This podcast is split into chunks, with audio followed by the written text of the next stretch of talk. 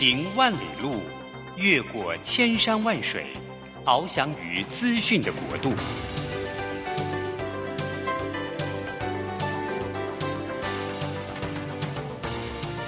以全方位的视野，飞向更高更远的目标。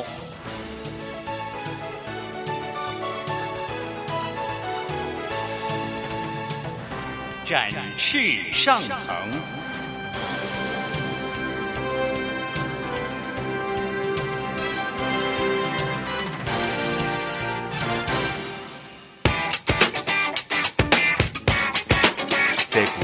变的时代中，让我们学习用新思维、新眼光，掌握新趋势，给自己一个看得见的未来。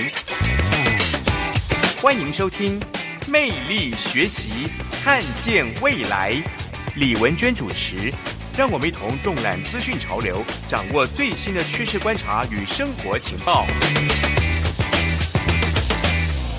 听众朋友早安，欢迎准时锁定《魅力学习，看见未来》节目。今天我们节目呢，邀请到一位呃平常很低调的建商哈，邀请到这个陈同建设的总经理陈同呢，主要是因为呢，其实陈同建设可以说是这个台北市。都根的前辈也是专家哦，大概在十八年前，他就拿下台北市第二件古迹更新建案。然后在这十八年间呢，其实他们可以说是隐形的推手，也是隐形的冠军。有很多这个大的关于都根的土地整合的案子，其实背后都有陈同的努力，但是呢，他却。隐居在第二线哈，所以今天呢，呃，我们花了很多力气呢，才邀请到陈同建设的总经理，其实他是董事长，但是这个陈同先生非常的低调，呃，来。那个陈龙早安，你好，你大家早。您要不要先自我介绍一下啊？因为大家通常觉得建商哈，就会是想象中是这种很台哈，就是或者说就是呃，就是惨高啊那种感觉。但是您不是哎，就是可不可以谈谈您的学经历好不好？OK，好。我在九零年的时候，我去了加拿大。去加拿大的目的呢，是帮我父亲。因为当时呃两岸的关系也并不是很好嘛，那我父亲就想移民到加拿大，换一个比较好的环境，那就把我给拉去了。那那我在那加拿大的时候呢，是也帮我父亲处理一些房地产的这个投资，好跟规划。所以我在九五年一九九五年的时候回到台湾来，那回到台湾来呢，那也就在我父亲的这个。呃，帮忙之下，也成立了我自己的公司。是，所以呃，陈总，你的父亲是很有名的建商喽？呃，我父亲当时也在台湾，在九五年的时候，他开平建设已经也做了。几十年了，是有有哪些就是指标型的建筑物是您父亲的这个呃盖盖出来的建筑物？OK，在我们现在自己的这栋大楼光复北路这个大台北瓦斯对面的这个办公大楼，就是我们自己的盖新建的，就是财经年代，财经年代是的，是的。然后还还特别是还有很多，对不对？其实往建国南北路高架桥跟高速公路交叉口那个那个交叉口那个建国北路的那个上面。呃，有一个红色的这个建物，也是我们盖的，也是我父亲盖的。所以，其实，在当年，就是您父亲的开平建设是相当有名的建商。当时在台北，当时啦，这个说起来也也应该在在当时在台北市应该是排第六名的建商。是大家可以想象哈。但是呢，就是这几十年来，就是你们都很低调，尤其是陈总很低调。但是在那个低调中间，我们发现了，就是十八年前的这件新。新闻就是你拿下了台北市第二件古迹更新的建案，当时媒体也蛮轰动的哈，就是有记者来采访您。那个地方呢，就是在台北市的开封街上，接近重庆南路哈。那这个大楼呢，前面有一。做古迹的牌楼，其实它是台北市政府都发局通过第二件台北市的古迹更新案，然后当时有很多很多的建商都来交涉，希望跟地主同意合建大楼。但是几年来听说哈，来谈判的建商不下二三十家，却由这么低调的你们拿下，可不可以谈一下？这已经是十八年前的事情，因为大家应该知道，最近就是台北市的都更啊、围绕重建很热门嘛，因为台北的这个人口结构高龄化。超高龄，那房子也是老了，所以现在因为市容啊等等等的原因，这些老的大楼都要改建，所以现在有很多建商在推这一块。但是十八年前你就走了一个很难走的路，而且很成功。可不可以先讲一下当时你们为什么会切入这个古迹更新的建案？哦，应该这么来说，呃，当呃这一栋屋主呃我们接触他的时候呢，他后来呃选择了我们帮他服务。呃，我们问他说，有这么多的公司要找你们做这样子的案子，你们为什么会选择我陈彤来做这个案子？他只说了一句话，他说：“因为你没有请我吃饭，你没有送我礼，所以呢，他才会请我来做这个案子。”好，那我很快的稍微呃呃说一下当时的这个状况，因为呃台北市第一件古迹更新案是在那一个。嗯，呃，保安宫。是。好，保安宫，它现在底下是星巴克咖啡，好，保安宫。哦，那个很有名的，那红色的，对，对保安宫。嗯，那这个我们这个呃开封街是台北市第二件，因为我相信呃听众就会听都会听到说，当我被文化局，我当我的资产被文化局化成历史性建，我们不要讲古迹啊，就是历史性建物的时候呢，它都会被锁住。所谓锁住，就是说你只能透过把容积卖出去，容积卖出去，然后呢，你就不能改建，或者是你改建呢，受到文化局很多的限制，要不然的话呢，就是连夜找怪手把它铲掉，把它破坏掉，因为找怪手连夜把这个房子破坏掉呢，最多就是罚钱而已，那他就不会受文化局列管，但是呢。呃，我们具备当时这个案子在开发的时候呢，呃，文化局就找我们去。那我们希望就是说，当然就保留到这样子的一个呃建物的方式。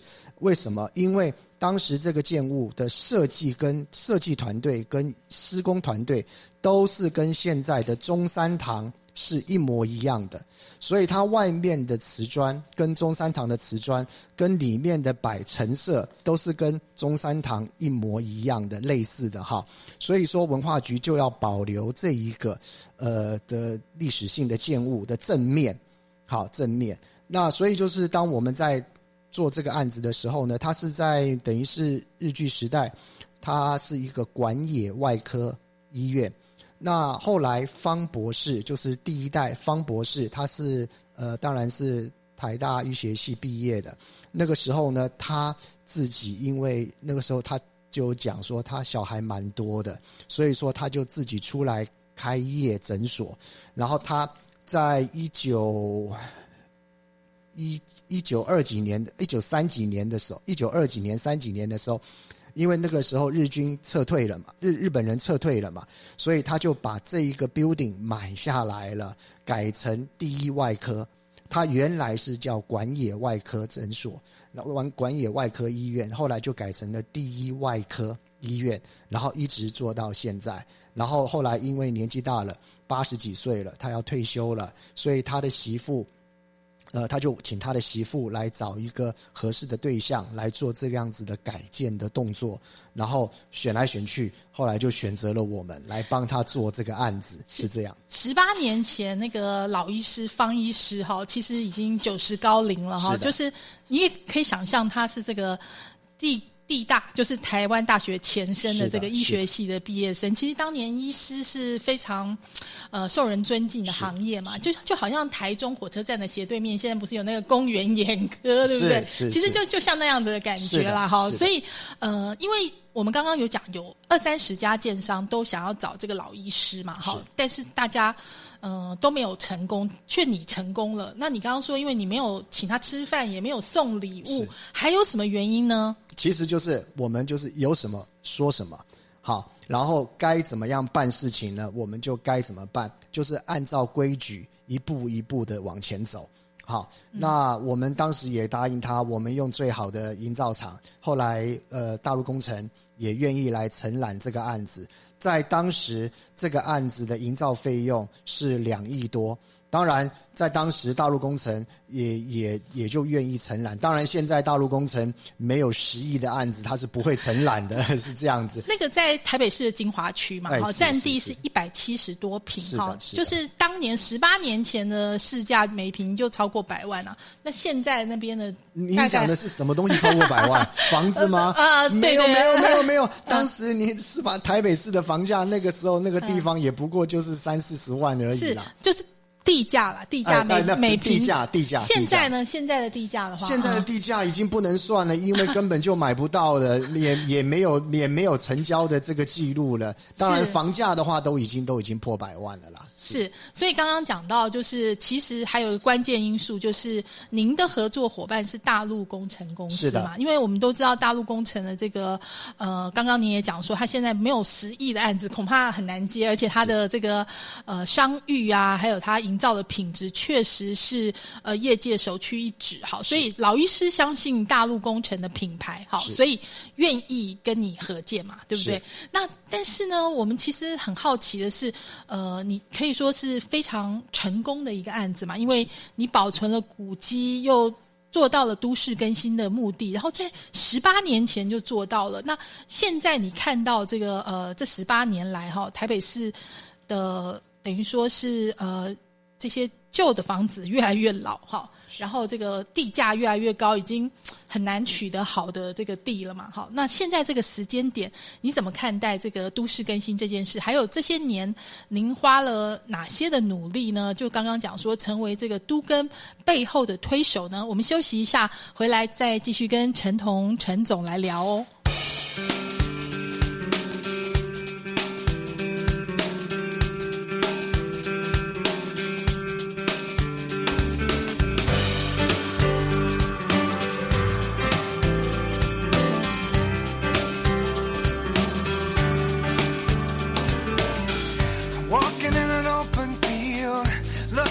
Some space to fill.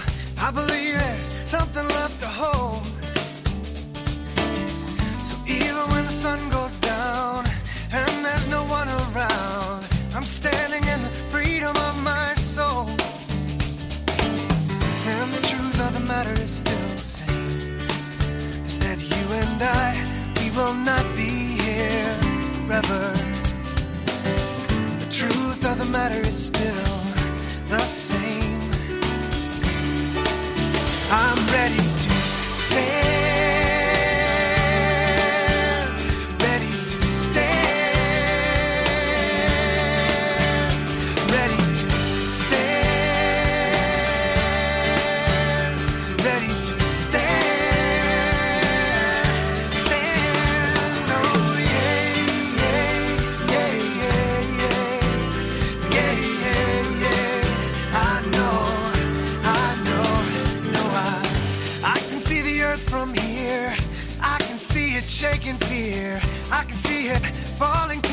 Knees. But you know I'm not the same. My burden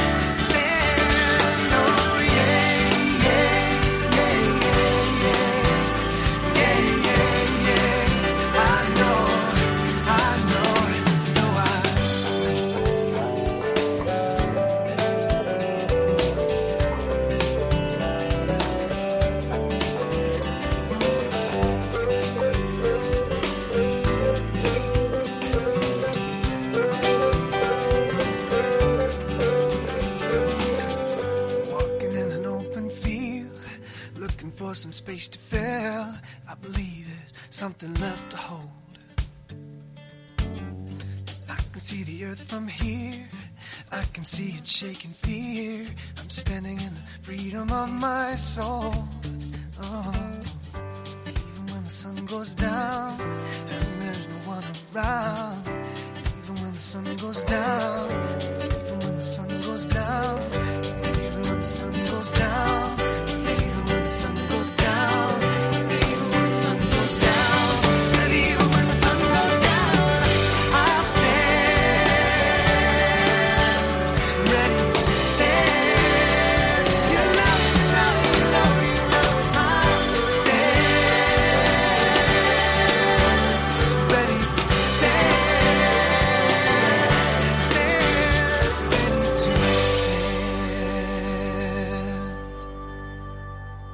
欢迎回来，魅力学习，看见未来。今天我们要请到的这个跟文娟对谈的来宾很特别啊，是陈同建设的董事长跟总经理，他的名字就叫陈同，跟这个公司的名字一样。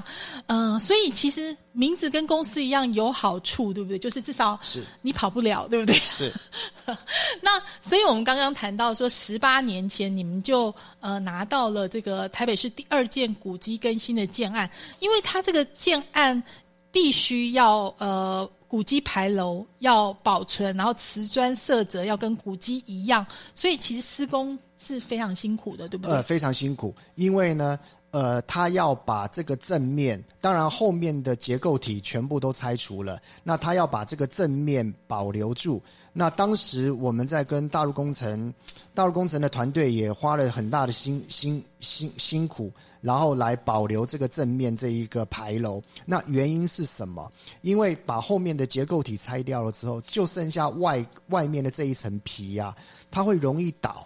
那倒怎么办？所以他只能用钢构的东西呢，把这一个框框，把这个牌楼啊，把它夹住，而且呢，他还不能够用电焊焊死，他只能用螺锁螺丝的方式呢，把这个东西夹住。因为锁螺丝的话呢，它才能够有弹性，哈，地震来的时候它才不会倒。因为呢，它万一把这个牌楼弄倒了之后，它就没办法复原了。因为复原的话，那文化局就讲话了。当然，这还有个题外话，当时我们在挖这个地下室的时候，其实在开封街下面是台北市的古城墙的哇遗迹。哇，好挖到古城墙啊，了，挖嗯挖到古城墙的遗迹。好，那这个古城墙呢，其实呢，就顺着开，后来我们就知道说，顺着开封街呢，它一直往那一个北门那边过去。好，所以说，呃，站在这个墙的开封街的这一边是以前的城城内，站在墙那个开封街另外那一边呢是的城外了。哇，好有历史感觉，难怪是这个古迹啊。是是是，那所以我们刚刚讲到，也因为是古迹，所以需要有这个工程技术非常先进的大陆工程来承揽这个工程。是那我们很好奇是为什么？好像你们跟大陆工程的连接很紧密，哈，是什么原因啊？哦，因为呢，呃，我们是一个最不啰嗦的业主，因为在当时啊，大陆工程他们每个月呢，那个殷殷老板、殷小姐都要开会，所以说呢，我们当时我们公司在大陆工程里面呢，每个月里面会有两个案子，因为当时我有两个案子是请他们承承揽的，所以说呢，呃，我们的口碑非常的好的原因，是因为每一个工地。他们手上的十几个工地，每一个工地主任都要回来做说明，做做做这个进度的说明，那就会给每一个业主呢有一个所谓的评比的报告。那他们每次都说，我们公司在他们大陆工程里面的评比是虽然案量小，公司不大，但是呢，这个口碑呢是最好。这个业主呢是每一个工地主任呢，只要做到我们的案子呢，都是欧漏的，都是都都是觉得说我们这个配合度是好的。所以说，大陆工程他们在做案子的时候呢，他们也是兢兢业业，本本着本着这个呃诚信的精神呢，在做这个工程。所以它的口碑在市场上来讲，也都是相当不错的。是，其实我们刚刚讲说，哎，您从加拿大回国以后嘛，就是呃。成立了陈同建设，然后呃，因为你的父亲是知名的建商，那可是你等于说是呃用自己的品牌来做这件事情。那呃除了那个刚刚讲的第二件古迹的那个更新案之外，好像是不是还有这个周人生的招待所拉皮这件事情也是你们做？嗯，这个东西应该这么来说啦，嗯因为当时周人生的案子在台北市都也蛮轰动的嘛。那他当时在这个花园新城，就是我们这个呃新屋路上面往乌来的路上，有一个很有名的一个呃花园新城，因为他当时呃在民国五六十年代，它是老国代的一个地方嘛。那花园新城，那周人生在那边呢就有一个招待所，但是后来周人生的事情就爆发了之后呢，就这个案子就停下来了。那他的土地呢，当时也有个八百一千平的样子，那也就盖到一半。那当当时帮这个周仁生设计这个案子的一个建筑师，他就想说这个案子怎么办呢、那停在那里都不能动了，好，这样子也不太好。那所以就这个建筑师我们也认识，就把这案子拿过来了。所以我们也就把这个案子最后把它完成，然后也顺利的就去化，也就卖完了，让十二户完销这样子呃是完销了，是这样子。哦，所以是它这个上下叠的别墅花园新城，现在应该也是一个很漂亮的一个地方吧。哎，对嗯对，而且它在花园那个一路这一边，因为花园新城它就是一路、二路、三路、四路一路下去嘛，那就是路比较比较小的，它就比较上面。那那个那个路的那个你呃十十七路八路就是会比较下面，它就比较呃潮湿一点。是哎，我觉得呃，陈董有一个很特别的地方，就是你是一个很细心的人，哈，而且你很耐磨，就是好像大部分建商很难愿意说，比如说跟地主周旋啊，或者说做这么。呃，你知道辛苦的事情，这样，而且也也不一定会成嘛，对不对？因为人的变数很大。你为什么会选择这样一条比较辛苦的路？呃，我嗯应该这么来说，因为我们没有背后的一些金主或者是一些合作的对象，我们都是等于是我们自己呃的资金来做案子。那所以说，有很多的大型的公司，它选择上市上柜，所以它的资金来源管道比较多。那所以他们会去买从化的地，因为有很多的公司他不愿意，因为建筑的法令多如牛毛。那他只要有一条法令卡住了，这个案子就土地就不能动了。所以说呢，很多公司都会去去买从化的地或怎么样，因为从化的地买来就马上就可以开发了。但是呃，我相信大家很清楚，其实土地是很贵的，土地是不可再生性的，所以我们自己呢，也就只有秉持着我们自己做土地开发的方式，好按部就班的，那都要跟这些地主啦来所谓的周旋，来所谓的谈，那这就是我在前线在负责在做这些沟通的事情，是这样。是，所以呃，好像还有一个案子是也是合建的，就是在细致，对不对？哎，是是细致好像之前就是因为它呃比较潮湿嘛，又会淹水，淹水所以它房价通常都在台北市区后段这样子。所以那个时候呃，它的房价不怎么样的时候，你危机入市，是。哦，是可以谈一下这个案子吗？嗯这个案子其实啊，在因为我们知道现在戏子啊，或者是台北市不淹水了，是因为原三子分红做好了。因为当时原三子分红还没做，所以戏子呢逢水必淹。我相信大家很清楚，什么忠孝东路六段啊、七段，那已经在戏子了嘛，哈，那那边都是会淹水淹得很厉害。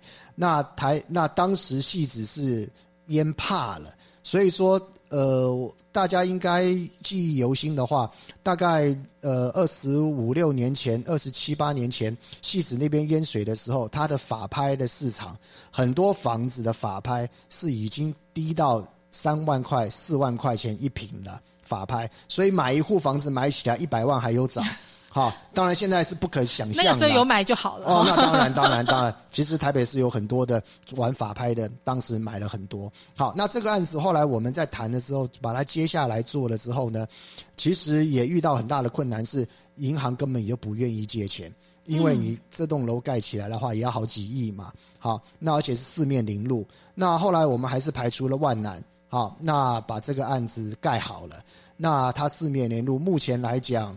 应该也算是在戏子市区区公所的对面的话，也算是戏子来讲，算是最好的一个，不能说是豪宅了哈，它就是一个豪宅，是这样指指标性嘛，十九层自由年代，嗯是的，是的，而且呃，就是你等于说就是享受了那个呃水患后你你的推案完销，这等于就是你的眼光的见证。因为也不瞒大家讲，嗯就是当时呃十五均价十五万完销了。大家也觉得说很惊讶，我一瓶当时十五万完销，但是呢，因为地下五、地上十九，施工期限是三年。那我们盖完的时候，不瞒大家说，已经有住户已经转了四手了，因为它一直涨，一直涨，一直涨，嗯涨到最后，最后的结果是已经到三十万。是，所以说我们知道，呃，眼光这件事情很重要，学心也很重要。所以刚刚大家知道陈总很低调啦，一直说，哎，他们是呃自由资金啊。不过确实是一个房地产的传奇人物啊。所以我们要休息一下呢，回来之后就要谈说，因为如果你现在谷歌陈同建设，可能会发现，哎，怎么没有很多的报道？哈，为什么呢？然后。其实他在隐藏在某一些很有名的建案的背后，好，那呃，他为什么要这么做呢？还有就是他怎么看待现在这个，尤其政府为了要活化土地嘛，就是呃修法降低都根啊、围老啊这些容积奖励。好，那台湾有这么多的老屋，到底会呃？随着老人哈、就是需要资产活化，会有什么样子的变化呢？我们休息一下，马上回来哦。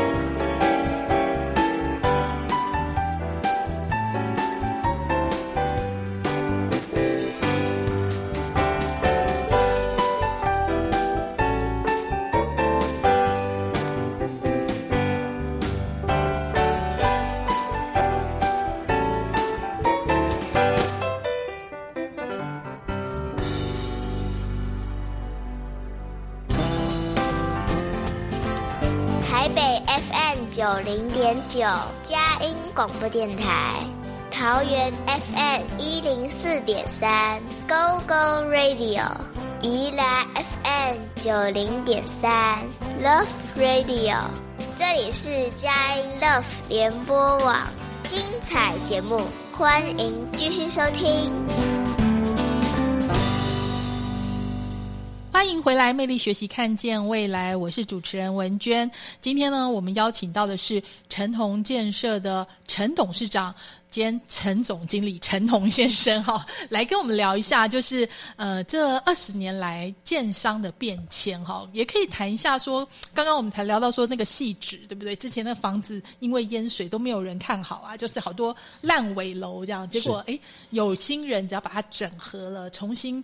这个包装好建好，其实它的增值空间是很大的。这样看起来是后见之明啦，可是当初在谈整合的时候，一定很辛苦哈。呃，我们刚刚讲那个细致，大概要整合多少多少地主啊？哦，当时这个戏子呢，大概有十位地主，真正的有一位地主呢是比较呃占了百分之九十。那如果当把后来他整合好了之后呢，这个案子也就完成了。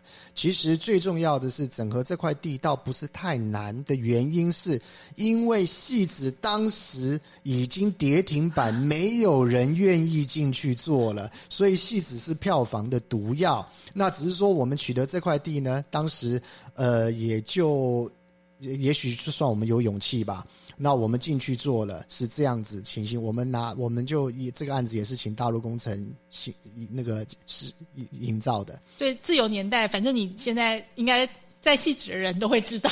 是是是。那我们再来看这个，你说不难，因为才十个嘛。可是也有那个五六十个的呀。好像呃，二零一六年你们有整合超过五十位所有权人的一个民权东路市场用地。呃，有是的。哎，这个五十个就很累了吧？是。这这个案子是应该这样子，因为它是一块市场用地。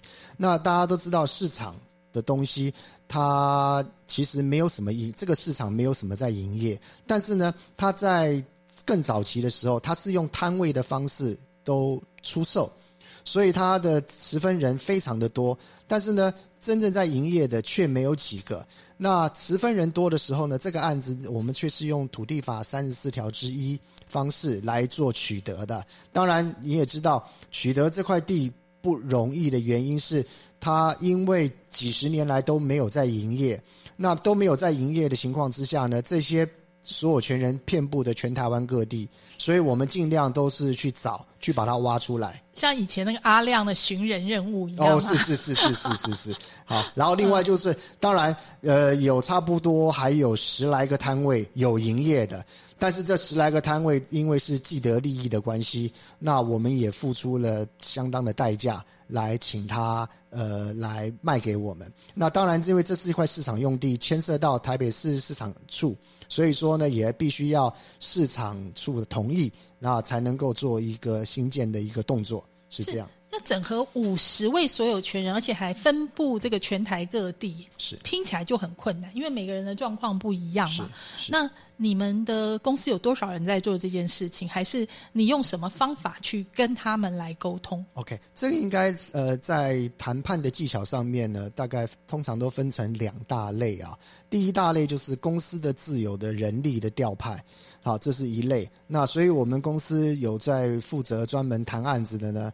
包呃，连我在内的话呢，大概有三呃四到五位的同仁在帮我谈。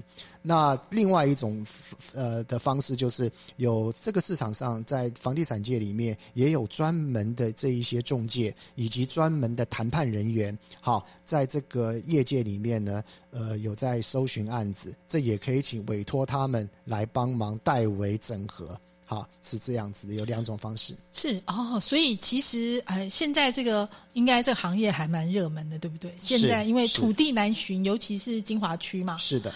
那呃，我们有发现到说，这十几年来，你们都会是跟同业合作，尤其呃，跟集美建设有好几个案子是蛮有名的，对不对？是是。那我们当时也在做那个。应该叫做卖那个昌吉街卖那个那个猪血汤的那一旁边也有一个案子。我们当时是因为我自己做建设做了在当时了哈，我已经做了十几年，那我也想尝尝尝一尝做地主的滋味，所以这块地呢，我自己整合了有五百多平吧，好，然后我交给集美建设，我当地主。集美建设当建方，那我也从中呢学习到很多宝贵的这种大公司的经验。换句话说呢，缴一点学费给他们嘛，让让利让一点给他们，我从中偷学一点经验，所以那。个集美和风在哪里？集美和在昌吉街，然后呃，昌吉街，昌吉街那现在盖的当时也是一样啊，卖了四十几万，卖完了之后呢，卖卖完了之后呢，到最后房子交屋的时候呢，变六十几万啊，那现在就更不止了。那另外一个叫集美爱丽，这个在哪里？哦，嗯集美爱丽是在巴德路四段这里，当时也是我们自己在整合的这一块案子。那我们整合好，整合了一半了之后呢，那也有地主愿意跳出来说：“哎，集美建设要来做或什么东西。”那因为为我们跟集美建设有过去之前合作的经验嘛，那我们就跟集美的呃总经理就讲了。因为也是老前辈嘛，因为呃也打个广告，因为集美建设的董事长，他也是我们建筑工会的理事长，也是我们的大家长，我们大家都很尊敬他们嘛。那我们就跟集美，那有建有地主说，呃，希望集美来，我们就跟集美讲啊，那大家也就一句话而已嘛，一拍即合嘛，那就集美就拿去做，就这样子。诶我觉得那个陈董很厉害的地方，就是你快准狠，而且你谈谈 这案子听起来都挺复杂，听起来巴德路四段就在那个。应该慈惠宫那边嘛，哎是是是对，那那边的人其实也很多都是呃相亲的，是是是 其实都不太容易耶，可能不容易其刮实这块地呃感情，对不对？哎是，其实这块地有一大部分啊，嗯这个东西也是讲一些故事啦。有有一大一大半这块地后来没谈成的原因，是因为当时在更早民等于是民国初年的时候，也许当时有佃农的关系，他上上土地是地主的，呃呃是。地主的，后来房上面的房子呢，就跟佃农讲了，你们自己就去上面盖房子吧，你们就自己住一住吧。那后来当然您知道，这久了之后，到了今天，那地主认为，当时我的祖先把地免费的给你们用，那用了现在要盖房子了，你们总是要同意吧？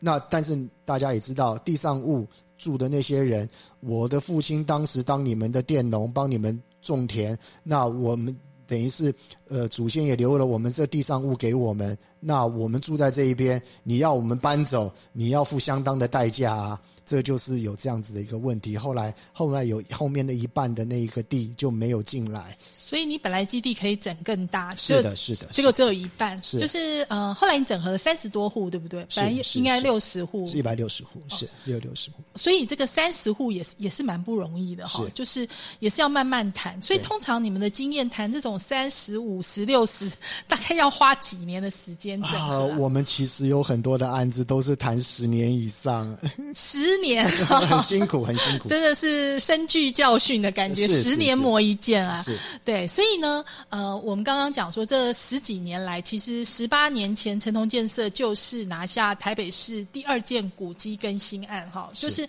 那个时候还没有很多建商在看这这一块，对不对？是因为因为当时嗯大家也知道，就算呃不要说十八年前，十年前台北市的土地还算都还好取得。好，所以也就没有人在看这一块。那但是呢，只是说，呃，在今天为止，台北市该盖该盖的土地都已经盖光了。所以说，再加上政府有推动这个围老的这样子的一个项目，所以我相信目前呃以后台北市的方向呢，也就是朝向这些旧屋改建的方向去走。是，所以呢，我们要休息一下，回来之后我们就要特别锁定，就是台北市的部分，哈，就是刚刚陈董有提到说，现在的这个呃树地越来越难取得，那屋子老了嘛，那住在里面的人也老了，哈，可能说不定你什么都没有，就是只有一栋房子，然后也没有什么收入，就是住在这个金华区房子上的黄金上的乞丐，可能也有这样的情况哈。可是这样子的人通常更难谈，为什么呢？然后我们要休息一下，马上回来再请教陈董哦。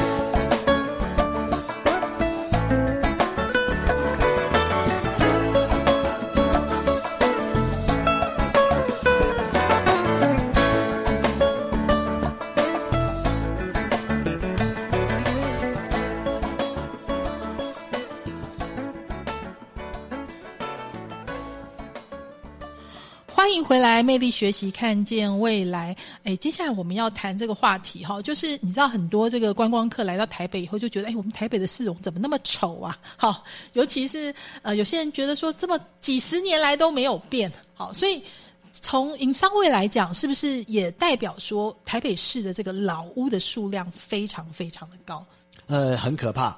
我打讲一个真实的笑话。呃，我相信大家都去过大陆或怎么样，或者是呃呃这些听呃我们现在的听众，你也应该，比如说跟当时台办呐、或者是呃上海的这一些政府官员呐、或者是大陆的政府官员有来往过。好，我跟呃上海的台办曾经有吃过一次饭。好，那个台办就讲说，他们的上海的上海市的那个书记。第一次到台北来，降落在松山机场的时候，那底下的人跟他讲说：“哎、我那个松山机场到了，我们要准备降落了。”那上海市长那个书记就说：“哈，这是台北吗？怎么会是这样呢？”因为我相信大家都知道，因为台北台湾是一个多雨的地方，因为台北是的房子它上面都会淋到雨，所以说大家都在屋顶上面增建的铁皮，所以你们假定你们到台北的一零一往下看的时候，其实都会看到台北市上面不是红的铁皮，就是蓝，就是那个绿色的铁皮，然后做防水用或者是增建用。他说。这个是台北吗？怎么跟我们想象的不一样？是这样子的情形。是，所以因为陈董陈彤先生是这个台北市这个都根的专家哦，所以我们要请教你一下，就是那你看到了这些台北市这些老旧的，不管是公寓啦、华夏啦，是不是真的占大多数？然后是就是他们是不是到了必须要这个更新的时候？好，应该这么来说，因为自从九二一之后，台北市的这一个呃，应该讲台湾的这一个结构，哈，都已经重新改过了。那在九二一之前，它是一套系统；九二一之后的这个强度呢，都已经做加强了。所以我们预防，因为大家又知道台北市它是一个盆地，好，盆地的时候呢，在地震的时候，它很可能土壤会异化。那没有地震，我们都不紧张，但是你怎么知道地震什么时候会过来？那所以我们现在的结构都是九二一之后的结构。那所以就是台北市土地又实在提供的东西又很少，所以我们就只能积极的去对于这一些老旧的房舍来做一个整合，来提供来取得这个土地的供给，是这样子的情形。但是这些大楼也好，老屋也好，这些地主或者是呃屋主啦，可以说是呃各式各样，他们非常难整合，对不对？是那现在政府好像有开放一些修法嘛，就是降低都跟的门槛，所以现在有越来越多的大楼啊，这种呃，他们自己成立就是这个。更新会就是来办自主更新，是然后而且他们也越来越觉得，哎，我不要去找建商哈，我要自己办。那你对这样子的这种更新会有什么建议呢？好，嗯，应该是这么来说哈，在台北市呃，在推动这个实施容积率之前，大概在民国呃，大概在一九八八年跟八九年的时候，在那个时间点，台北市。推动了这个所谓的都市计划，所以也就所谓的有住宅区，有住一、住二、住三，好住四，有商一、商二、商三、商四这样子的一个计划。那但是在这个之前呢，是没有都市计划的这个东西，所以它的房子呢就盖的容积盖的比较多。所以有时候你们会发现说，诶，它为什么是住三的？我们现在所谓的住三二点二五的房的的土地，它盖了呃。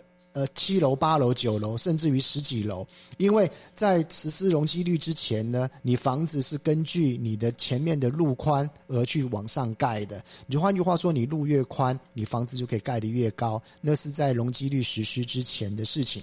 所以现在呢，因为那这些房子也都超过了五十年以上，那它要怎么改建呢？所以当时郝龙斌时代就讲了一瓶换一瓶，但是当时呃郝市长讲的事情是法规还没有制定出来，他有一点点对这个东西有一点点误会。那法规到了去年的时候，真的台北市。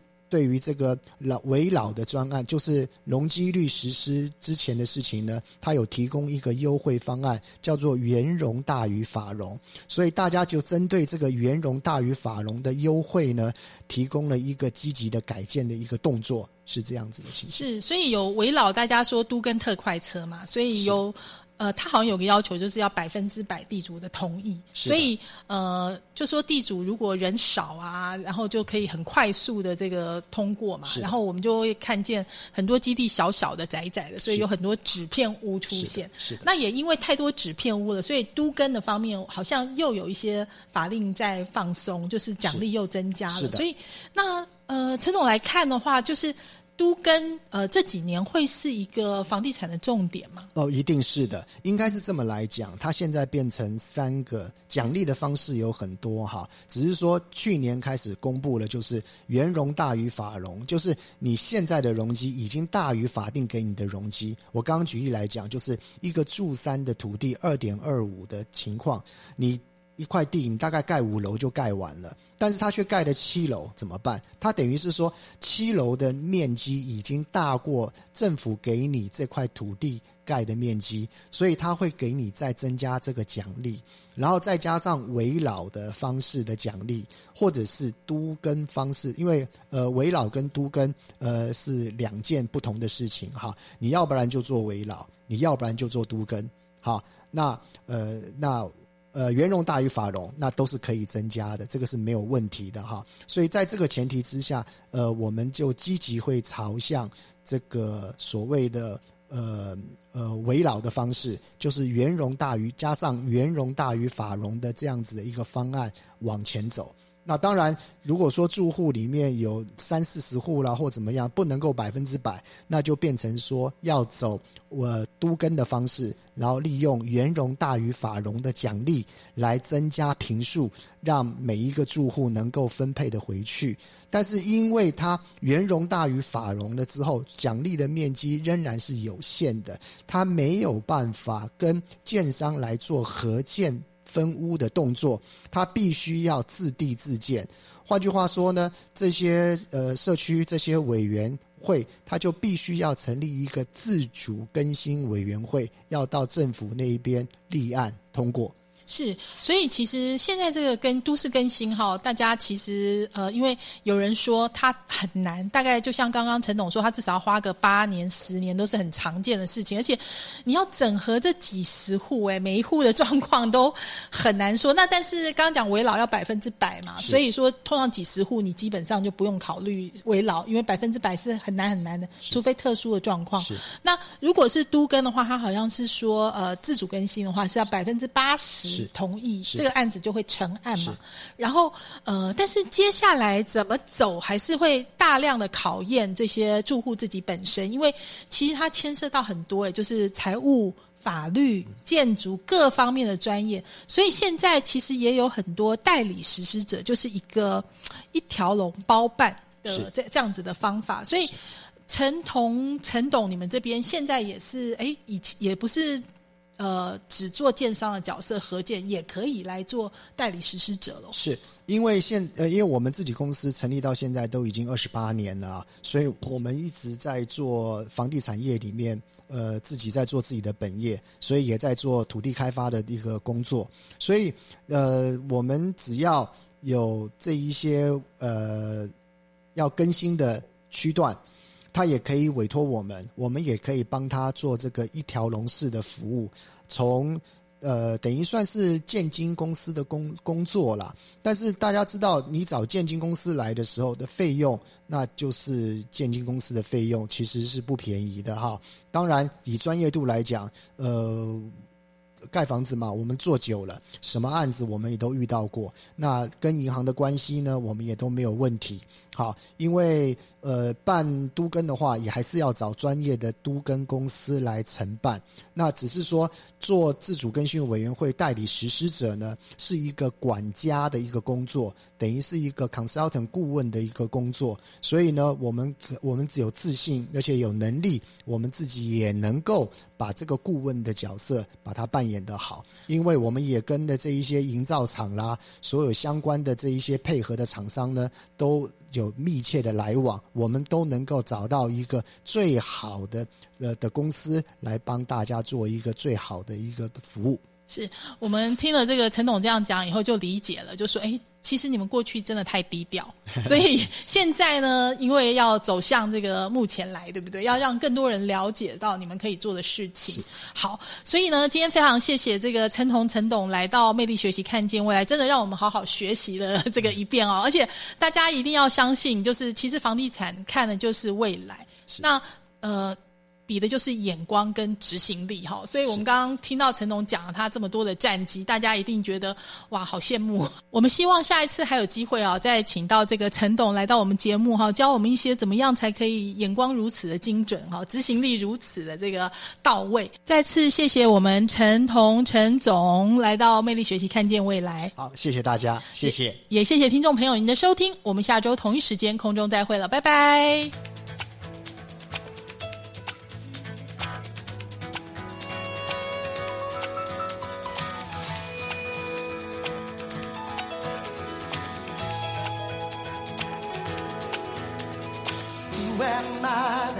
you are mindful of me, that you hear me